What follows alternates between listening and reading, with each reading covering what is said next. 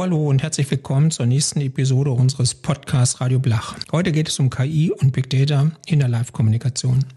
KI und Big Data sind aktuelle Buzzwords im Marketing. Aber kann das auch eine Rolle in der Live-Kommunikation bzw. in Mais-Formaten übernehmen? Ich glaube schon und habe darüber mit René Proske und Patrick Weiler von der Agentur Proske gesprochen. Mein Name ist Peter Blach. Inhaltlich ging es mir um die Fragen, was KI, Big Data und Veranstaltungen gemeinsam haben, welcher Nutzen daraus entstehen kann, für welche Veranstaltungsformate das geeignet ist und welche Zukunftschancen sich durch KI und Big Data für das Mais-Business eröffnen. Patrick Weiler und René Poske sind schon länger in diesem Metier unterwegs, setzen KI und Big Data bei ihren Veranstaltungen ein und sind insofern die richtigen Gesprächspartner für unseren Podcast. Patrick, was ist das überhaupt, künstliche Intelligenz? Hat das was mit äh, selbstlernenden Systemen zu tun? Was kann man sich darunter vorstellen? Da bist du vollkommen richtig. Ähm, es sind selbstlernende Systeme. Also künstliche Intelligenz ist eine Technologie, die aus der Datenwissenschaft kommt und die ermöglicht die Reaktion auf individuelle Bedürfnisse und Wünsche letztendlich. Also ein System, das im Endeffekt den richtigen Empfänger mit dem richtigen Sender zusammenbringt, um es kurz zu machen. Okay. Und ähm, Big Data, man, man fasst das ja oft zusammen oder es kommt, ähm, die, die beiden Worte kommen als Zwillinge oft vor. Wo kommen diese Datensammlungen her? Das kommt äh, aus unterschiedlichen Quellen und das ist das Schöne, dass wir äh, die Möglichkeit haben, hier verschiedenste Quellen anzuzapfen. Ich meine, im klassischen Sinne könnte man da über ein CRM-System gehen, aber es gibt natürlich jetzt heutzutage, wenn wir im Social-Media-Bereich unterwegs sind, sind natürlich tausende verschiedene Datenquellen äh, draußen unterwegs und die Kunst ist jetzt, die Quellen richtig anzuzapfen und dann zu verwenden. Wenn du sagst anzapfen, muss ich einfach nachfragen. Ähm, wie sieht's da aus mit Datensicherheit? Ist das etwas, worüber man nachdenken muss oder sollte oder kann? Grundsätzlich ja. Und es ist auch ein ganz zentrales Thema.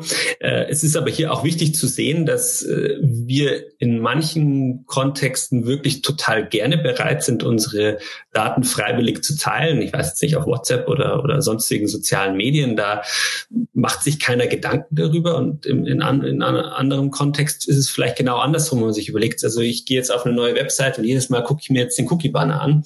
Und genau da machen, treffen wir unsere Entscheidungen, was mit unseren Daten passiert. Das heißt, wir können entscheiden, wie wir damit umgehen. Aber es ist natürlich auch wichtig, derjenige, der Daten sammeln möchte, muss es transparent darstellen. Das ist jetzt die Gesetzeslage. Auf der anderen Seite, je besser ich oder je mehr Daten ich teile, desto genauer zugeschnittene Produkte kann ich auch empfangen. Und da ist jetzt so ein bisschen der Spagat, wenn ich auf Instagram unterwegs sein will, muss ich halt auch damit glücklich sein, dass da meine Daten geteilt werden. Ich kann es auch sein lassen. Und das ist genauso dieses Spannungsfeld, in dem wir uns da bewegen. Okay. Ähm, jetzt wollen wir das ähm, Ganze mal zusammenbringen. KI, Big Data, Veranstaltung. Wie, wie spielt das zusammen? Wir haben auf der einen Seite die ähm, ähm, datengetriebene ähm, Vorgehensweise auch über künstliche Intelligenz ähm, bereits im Marketingbereich seit einigen Jahren. Hintergrund ist, ähm, dass man irgendwann festgestellt hat, dass man ähm, Marketing, Online-Kommunikation betreibt, um ähm, etwas zu ähm, vermitteln, respektive auch um etwas zu konvertieren. Also auf der einen Seite, wenn ich aus dem kommerziellen Aspekt halt das heraus betrachte, dann möchte ich etwas verkaufen. Und ich verkaufe dann, wenn ich eine Information an meine Zielgruppe kommuniziere, die möglichst so relevant empf ähm, empfunden wird, dass die Person sagt, super, ist für mich total relevant, merke ich mir und ich reagiere auch darauf. Und im Zweifelsfall interagiere ich auch auf diese Information. Wenn wir jetzt im ähm, Bereich der Events schauen, gerade so auf die letzten 12, 15 Monate, ja, es sind 12, 13 Monate im Endeffekt, äh, dann haben wir eine unheimliche Lernkurve hingelegt. Also es, wir kamen ja im Endeffekt aus dem Bereich, wo man damit geflirtet hat, sage ich mal. Man könnte ja auch mal andere ähm, ähm, Eventformate ähm, praktizieren und man hat das auch gemacht als die klassischen Live-Formate und ähm, aber das war nicht wirklich ernst gemeint, sage ich mal. Durch den Lockdown wurde es dann plötzlich sehr, sehr ernst. Das heißt, man war in der Reaktiven, man hat darauf reagiert und man ist eigentlich, sage ich mal, von der Live-Welt in die Digitalwelt katapultiert worden. Also es war wie ein Tsunami. Es war plötzlich da, man hat reagiert und dann war man mitten im Cyberspace drin und nicht mit irgendwelchen klassischen Veranstaltungsstätten. Das Schöne bei Events ist ja, oder warum machen wir Events? Warum machen ganz, ganz viele Unternehmen Events? Der einzige Grund dafür ist ja, dass es wirkt. Also Events sind direkt, Events emotionalisieren, Events ermöglichen uns die direkteste Möglichkeit, meine Zielgruppe anzusprechen. Und das ist positiv dabei. Das heißt, die USP ist Nähe. Und das Negative ist dabei, ich bin begrenzt in meiner Wirkung nach außen hin. Die digitale Reaktion im Endeffekt ist natürlich die Möglichkeit, dass ich viel mehr nach draußen gehe, aber und das ist das Schöne jetzt dabei. Mit KI kann ich nicht nur die Reichweite erweitern, sondern eben auch die Ansprache ähnlich relevant gestalten, wie das eben bei klassischen Events ist. Und das ist eben der Punkt, weswegen man sagt, um diese beiden Welten, die analoge, die Live-Welt mit der digitalen Welt zu verbinden, brauche ich irgendwo so einen gewissen Kit dazwischen, um eben somit die sogenannte emotionale Nähe irgendwo wieder darzustellen. Und das ist der Punkt, wo künstliche Intelligenz und Big Data in diesen Kontext reinkommt. Ach so, also es ist so das Beste beider Welten oder das Beste aus drei Welten sozusagen? Genau. Okay. Ähm, jetzt haben wir, wir, wir nutzen das oft so zusammenhängend, aber gehören KI, künstliche Intelligenz und Big Data immer zusammen oder haben wir das jetzt zusammengefügt? Patrick? Ähm, also Big Data und, und KI gehören insofern zusammen, weil die KI ähm, ist ja ein Algorithmus. Also im Endeffekt eigentlich eine Verbindung zwischen einem Sender und einem Empfänger. Also sie ähm, vermittelt zwischen ähm, einer Information und demjenigen, für den diese Information relevant und wichtig ist im Endeffekt. Insofern ähm, muss anhand der Daten zuerst mal definiert werden, inwieweit das auch wirklich matcht, inwieweit es wirklich stimmt. Und das heißt, ohne Daten ist im Endeffekt eigentlich im, im absoluten Nirgendwo.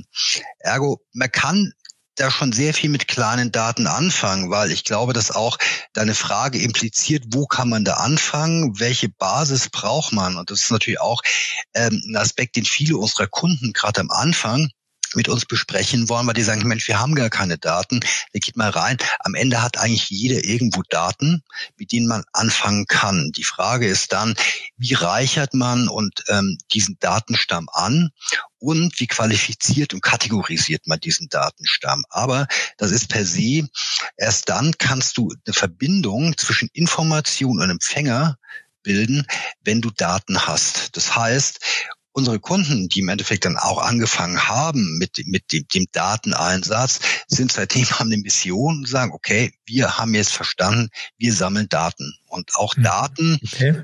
bei denen es ähm, ursprünglich gar nicht so wichtig erschien. Ja? Aber im Endeffekt ähm, es ist immer besser, mehr Daten zu haben, die dann zu qualifizieren, um die dann im Endeffekt wirklich auszurollen in die Strategie rein. Mhm. Okay, jetzt haben wir quasi so eine Herleitung. Jetzt wollen wir das Ganze mal in die Praxis äh, ausrollen oder weiterführen. Welcher Nutzen entsteht daraus für Veranstalter? Was kann er damit erreichen? Und die Frage ist äh, zwingend damit verbunden, was kostet das eigentlich? Ja, also der Nutzen äh, ist sehr klar darzustellen und zwar der ist in der Relevanz der Inhalte, die dem Teilnehmer angezeigt werden, jetzt im virtuellen Bereich, aber wir gehen jetzt auch dann in den Hybriden und, und wieder in den äh, Live-Bereich. Grundsätzlich geht es darum, äh, wann bin ich bei der Sache? Immer dann, wenn das Thema, um das es äh, geht, mich interessiert. Und wenn die Inhalte, die präsentiert werden, relevant sind. Und das kann künstliche Intelligenz auf der Basis der Daten, die wir gerade gesprochen, besprochen haben, tatsächlich liefern. Denn das System lernt, wie jetzt in meinem Feed bei Social Media, das System lernt, was interessiert mich und was zeigt es mir an. Und wie kann ich mehr von diesen Inhalten bekommen, die mich interessieren. Und bei einem Computerspiel ist genau das Gleiche wenn das Level cool ist und das, was passiert, cool ist und ich immer weitergehe und immer tiefer gehe, dann tauche ich in die Welt ein und es kommt ein Inhalt nach dem anderen, den ich verfolge. Und beim Event kann man das Gleiche tun. Man kann wirklich hingehen und sagen, wir produzieren relevante Inhalte, die kommen aus dem Datenfundus, die das Unternehmen hat. Und so kriege ich eine ganz andere Interaktion zustande mit dem Unternehmen, das die Veranstaltung vielleicht organisiert, ähm, den Mitarbeitern, die ich versuche zu schulen oder zu motivieren. Und der Nutzen für den Veranstalter ist, dass die Leute gerne wiederkommen. Ich gehe also von einem Push, dass ich versuche, den Leuten meine Sachen zu vermitteln, hin zu einem Pull, wo die Leute zu mir kommen und sagen, hey, ich will mehr von dem, das, das war super, das war spannend, das hat mir was gebracht. Dass ich da also aktiv nach mehr suche. Und da, wo, und das funktioniert einfach nur über die Relevanz. Da können die Welten so schön und so lustig sein, wie sie wollen, aber wenn es für mich nicht interessant ist, bin ich weg. Ja, ist, ist das dann vielleicht auch so eine ernsthafte Komponente, die man ähm, dem ja oft so in Richtung Spaßfraktion ähm, ähm, positionierten Event-Business zuschreiben kann? Also es ist einfach ein Weg, um viel mehr messbare äh, Resultate zu liefern. Und ich denke, da hinkt die Eventbranche oder hinkte die Eventbranche doch irgendwo hinterher. Weil wenn es dem Marketingleiter gefallen hat und abends an der Bar noch was los war, dann haben wir eigentlich eine erfolgreiche Veranstaltung gemacht. Mhm, Ob das Geld final gut eingesetzt war oder nicht, das war nicht immer, sagen wir mal, messbar darzustellen. Heute vor allem im digitalen Bereich können wir sehr spitz gucken, ist meine Zielgruppe erreicht? Wie hat sie interagiert? Und wie kann ich mehr von diesen Menschen mit den richtigen Informationen bespielen? Mhm. Ich bekomme mehr Effizienz, aber was muss ich dafür bezahlen? Was, was kostet sowas? Wenn ich jetzt, ist das für alle Arten von Events geeignet oder, oder für alle Arten von Unternehmen geeignet oder ist das nur für die Siemens, VW, Audis dieser Welt? Oder kann ich das auch als Mittelständler einsetzen? Also man braucht es auch gar nicht schönreden. Im Endeffekt ist jeder, jedes Unternehmen hat einen Vorsprung, wenn es sich bereits ähm, ernsthaft mit einer digitalen Transformationsstrategie auseinandergesetzt hat. Das heißt, wir sprechen im Endeffekt von dem stärksten Sprung im Bereich Digitalisierung vom Live in Cyberspace rein. Und ähm, insofern kann man die Frage äh, sehr schwer beantworten, weil das Unternehmen, das bereits, ähm, sage ich mal, inmitten einer digitalen Transformationsstrategie steht, also da kann man andocken, kann sagen, okay, was hast du da, wo können wir im Endeffekt andocken und wo können wir dich auf diesem Weg begleiten? Ähm, ich sage mal, das ist so der der der meist vorkommendste Weg oder Status, wo man sagt, wo wir ankommen, wo wir andocken können. Es gibt Unternehmen, die sagen, wir haben uns damit auch gar nicht auseinandergesetzt und wir diskutieren zuerst über Möglichkeiten der, ähm, der Datengewinnung, über Möglichkeit der, der Kategorisierung, ähm, des Einsatzes etc. Das heißt, das ist der große Weg. Und dann gibt es natürlich Unternehmen, die sagen, toll, schau her, hier hast du die Möglichkeit, dich anzudocken hier kannst du dir alle Daten ziehen. Das sind natürlich, sage ich mal, die, die ähm, Telekoms, Deutsche Banks, Allianzen dieser Welt, letztendlich die sowas eher haben als die Mittelständler. Aber gerade wenn man den deutschen Mittelstand reinschaut und ähm, betrachtet, was im letzten Jahr bereits passiert ist, da gibt es da eine enorm hohe Prozentquote, wo man sagt, damit kann man wirklich effektiv arbeiten. Und die Frage, ähm, inwieweit das ähm, sinnvoll ist auf alle Formate von Events, ähm, müsste man sich im Einzelnen anschauen. Also wir gehen so vor mit unseren Kunden und sagen, okay, was ist deine Eventstrategie? Also was möchtest du erreichen? Wen möchtest du damit erreichen? Oder gehen wir die Tiefe, um auch zu, zu definieren, was macht in Zukunft Sinn, live zu machen? Also wo ist wirklich dieser direkte Kontakt enorm wichtig und relevant und wo macht es mehr Sinn, beispielsweise in neue Formate zu gehen? Man braucht ja nicht mehr das eine Event beispielsweise, sondern man sagt, du kannst deine Zielgruppe viel besser erreichen und deine Inhalte viel besser kommunizieren, mhm. beispielsweise drei kurze Slots machst etc. Also insofern ähm, als als integraler Bestandteil ist KI Data-Driven Events, sage ich mal, ähm, überall sehr, sehr sinnvoll. Und ähm, aber es ähm, korrumpiert überhaupt nicht die Kooperation mit Live-Events beispielsweise, sondern im Best Case kommt das zusammen und im mega Best Case, da komme ich zurück, was René gerade eben gesagt hat, ähm, geht man wirklich auch da rein, wo man sagt, welche Relevanzen teilst du deiner Zielgruppe in deiner normalen Marketingkommunikation auch mit, weil da kannst du dann andocken. Gell? Und insofern kannst du auch ein viel höheres Level an Relevanz erkennen und am Ende des Tages eben mag dich nicht nur der Marketingleiter, sondern auch der CFO weil du messbare Ergebnisse abliefern kannst. Hm. Das heißt, es gibt nicht ähm, bestimmte Veranstaltungsformate oder Anwendungen, wo KI und Big Data, also die, diese Konstellation quasi den Königsweg darstellen würde? Naja, es ist natürlich bei virtuellen Veranstaltungen, klar kann ich natürlich viel leichter die, die Datensammlung betreiben. Ich kann nur die Prinzipien, die ich, die ich jetzt anwende in, bei virtuellen Veranstaltungen wirklich auch auf Live-Formate umsetzen. Denn ich kann jetzt, wenn ich mir genau überlege, welche Daten ich messen möchte, beziehungsweise sammeln möchte und welche Themen ich messen möchte, die kann ich eben, diese Parameter kann ich auf Live-Events auch umsetzen und auf Hybride natürlich sowieso auch. Und das ist jetzt das Schöne, dass wir in den Modus kommen, dass Menschen erstmal drüber nachdenken, was wollen wir erreichen, äh, dass die Ziele quantifiziert werden, welche Datenlage haben wir, die dem zugrunde liegt und daraufhin äh, wählen wir zum Beispiel dann den Kanal aus. Und dieses, dieses, dieses Umdenken, wie wir in die Planung gehen und nicht erstmal sagen, okay, hat Spaß gemacht, sondern wir gehen jetzt in, ist es quantifizierbar gewesen? Äh, und was brauchen wir, um es messbar zu machen? Dass das der erste Ansatz ist, das ist die große Veränderung. Und ich will vorher noch zu dem Geldthema was sagen, weil das ist nämlich mhm. ganz wichtig. Im ersten Schritt kostet das erstmal Zeit und eine Organisation, die willens ist, die einzelnen Datenkanäle zu öffnen und jemanden, der das zusammenbringt. Also es kostet erstmal gar nicht so viel Geld, weil, wie Patrick vorher gesagt hat, alle Unternehmen haben extrem viel Daten jetzt schon.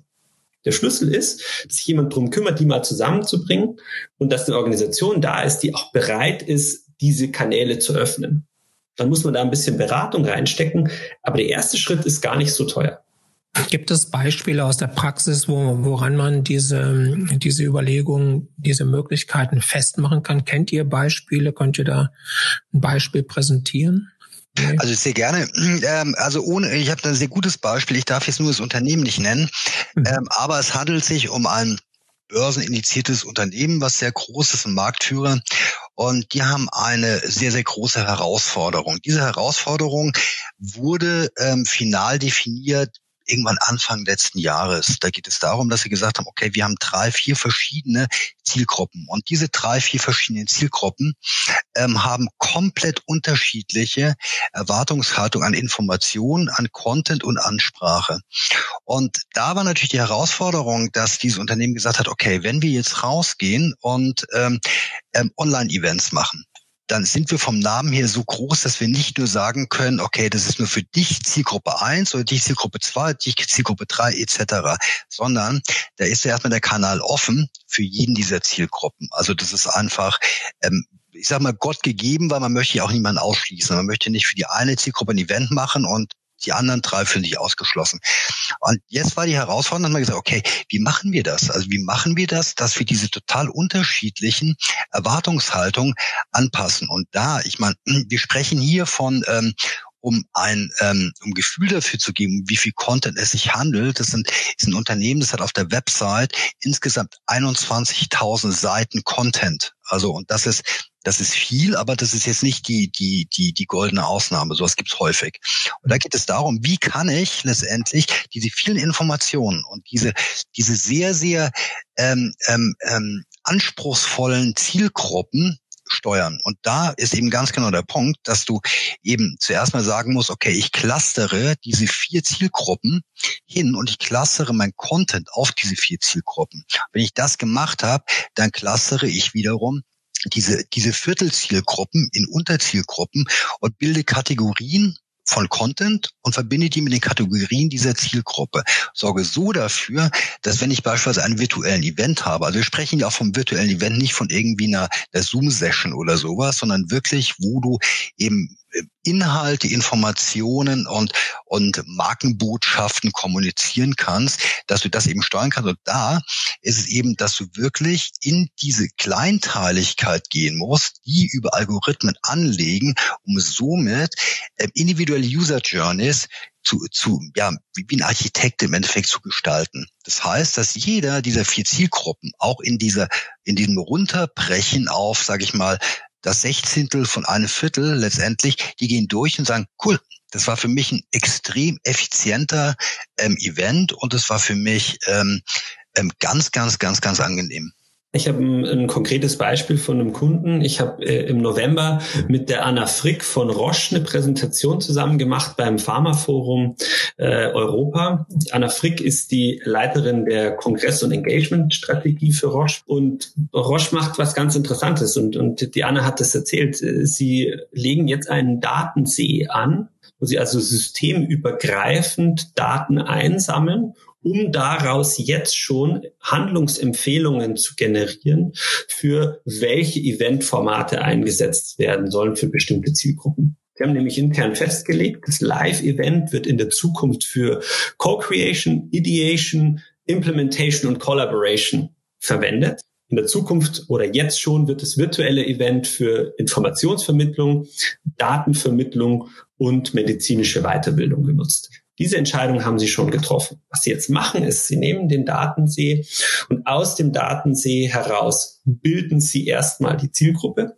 aus der Zielgruppe heraus die Persona und die Personas werden dann in diese Kategorien eingeteilt. Und das passiert jetzt noch mit manuellen Analysen soll aber in der Zukunft eben über künstliche Intelligenz abgede abgedeckt werden. Das heißt, ich gebe ein, was ich als Outcome haben möchte oder als Resultat haben möchte. Und es wird mir im Endeffekt das Format für die spezifische Zielgruppe ausgespuckt.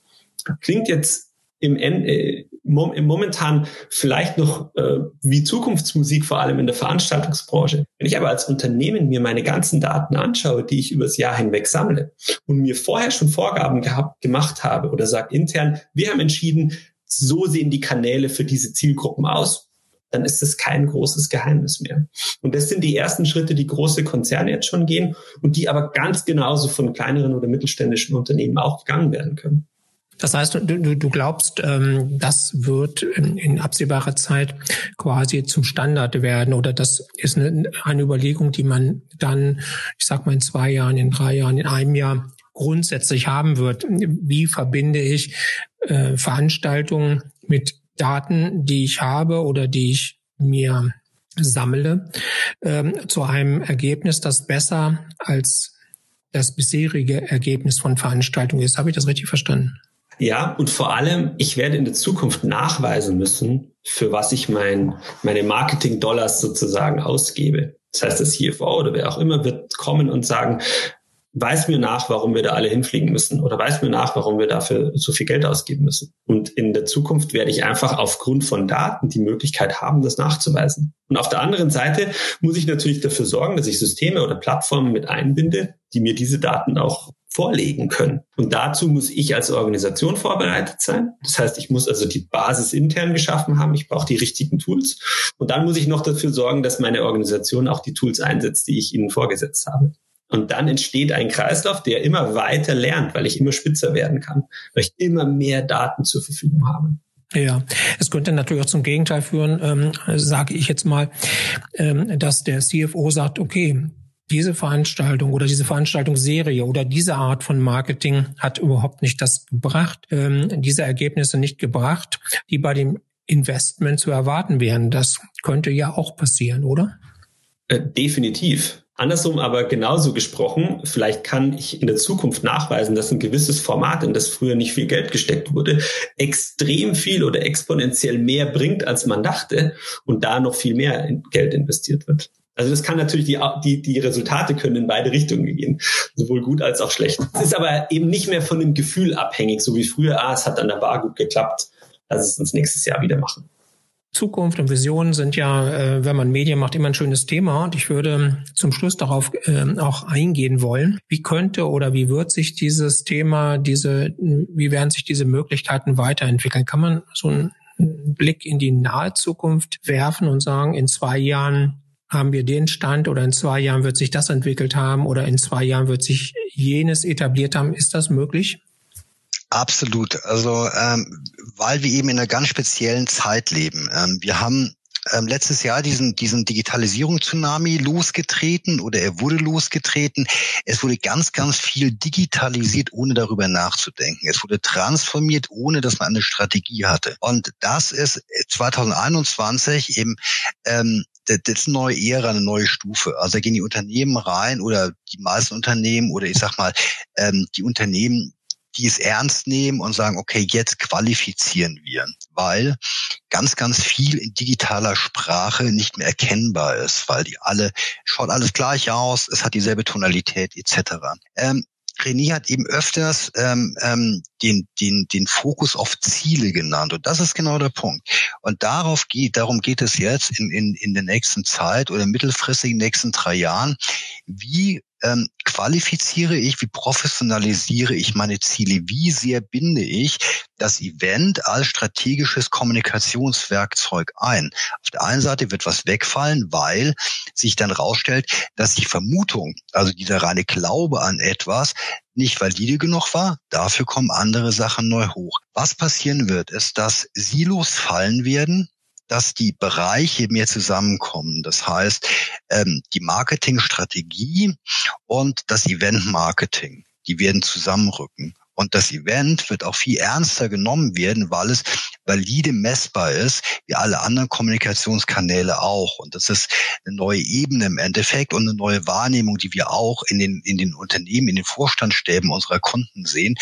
Und da geht es im Endeffekt darum, dass neu ähm, es, es wird neu, ähm, neu zusammengefügt. Es wird die Einzeltastik neu zusammengefügt. Das heißt aber auch, dass beispielsweise das Live-Event, das klassische Live-Event, wo in, im Sinne der Markenkommunikation ein reines Networking im Vordergrund steht, da wird dann ganz, ganz bewusst auch das Live-Event dort eingesetzt werden beispielsweise. Das heißt, die werden eine neue Zusammenstellung haben und die wird ganz anders sein, als sie jetzt ist, aber die wird auch viel spannender sein. Aber und das ist richtig, sie wird viel, viel transparenter sein. Das sind jetzt konzeptionelle, strategische Überlegungen.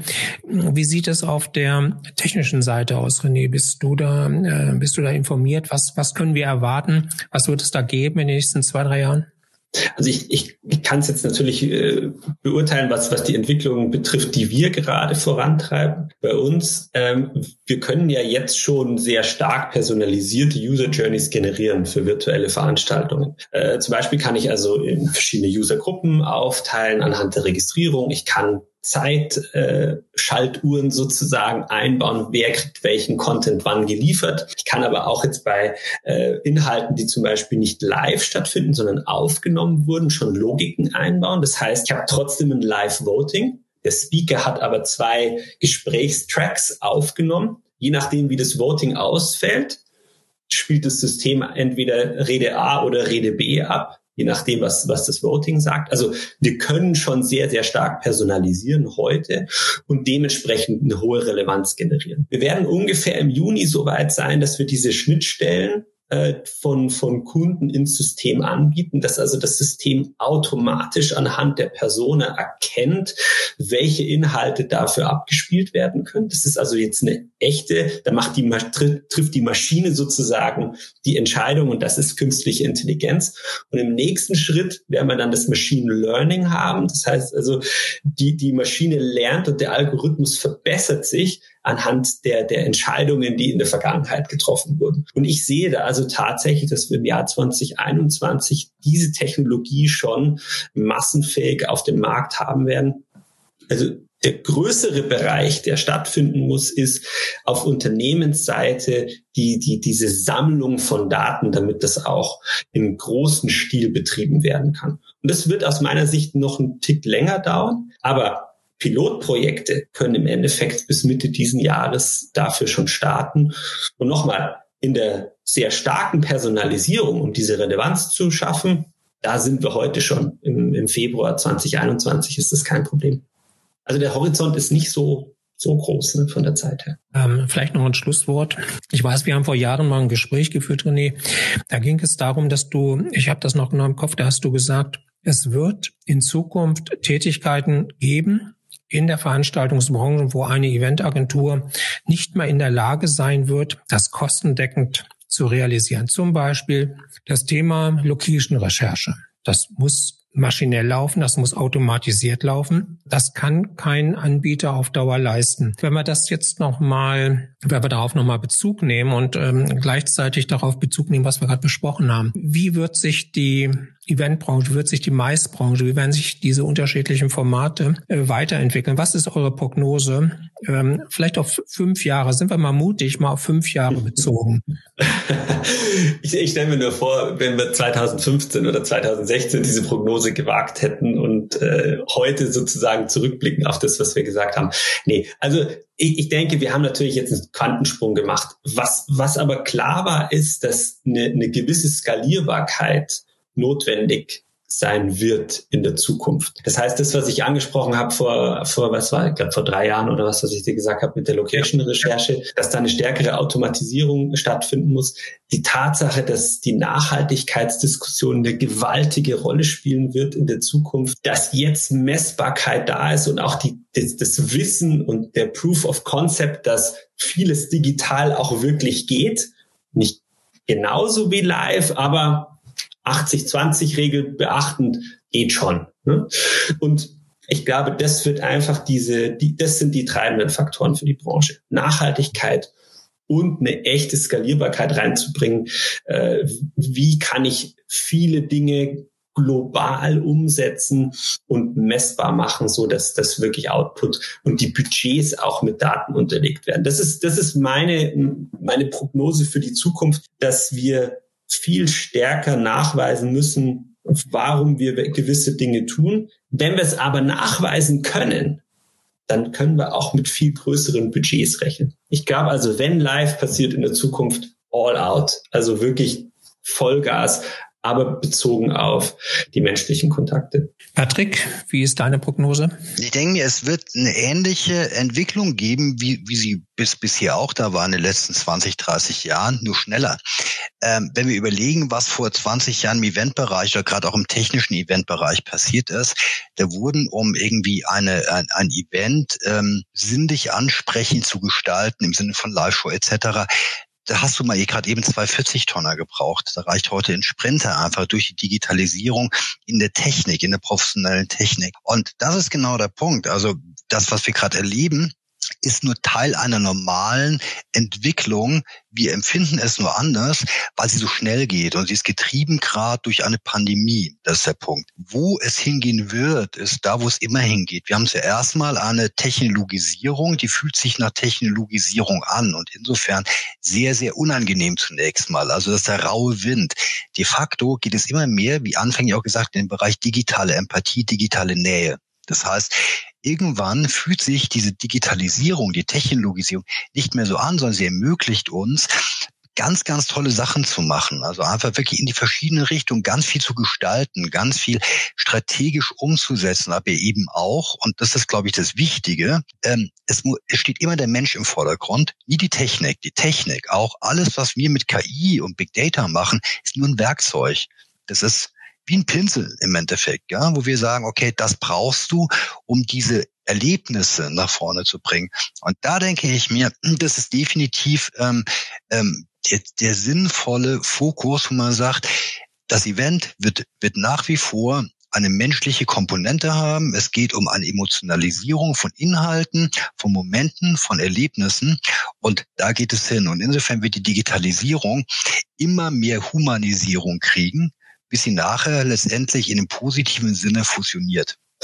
Ich habe noch zwei Sachen eigentlich, die, also das eine ist das Thema äh, Insourcing versus Outsourcing. Ich glaube, es, dass das Unternehmen jetzt in den nächsten Jahren äh, stärkeres Insourcing betreiben werden und wieder mehr Know-how in, in Unternehmen ansiedeln werden, weil die Kommunikation und Event jetzt kanalunabhängiger wird. Also es, es ist wieder, es, es, sind, es stehen mehr Kanäle zur Verfügung und ich suche jetzt die richtigen Kanäle aus, um, um das zu erreichen, was ich erreichen möchte. Das wäre vielleicht das einzige Thema und das ist für mich zusammen in diesem Insourcing-Thema, weil das, also das Insourcing ist eine Konsequenz daraus. Und das zweite ist, ich glaube, es ist eine gewaltige Chance für diese, für diese Branche wenn man sie als Chance empfinden mag. Es ist eine große Bedrohung, da steht überhaupt keine Frage für Jobs, die heute da sind, für Formate, wie sie bisher gelaufen sind. Also einfach so. Aber es ist natürlich auch eine gewaltige Chance, weil wir viele Dinge komplett mit einer frischen Brille angucken können. Und das war, und das auf allen Seiten. Patrick, René, ganz herzlichen Dank.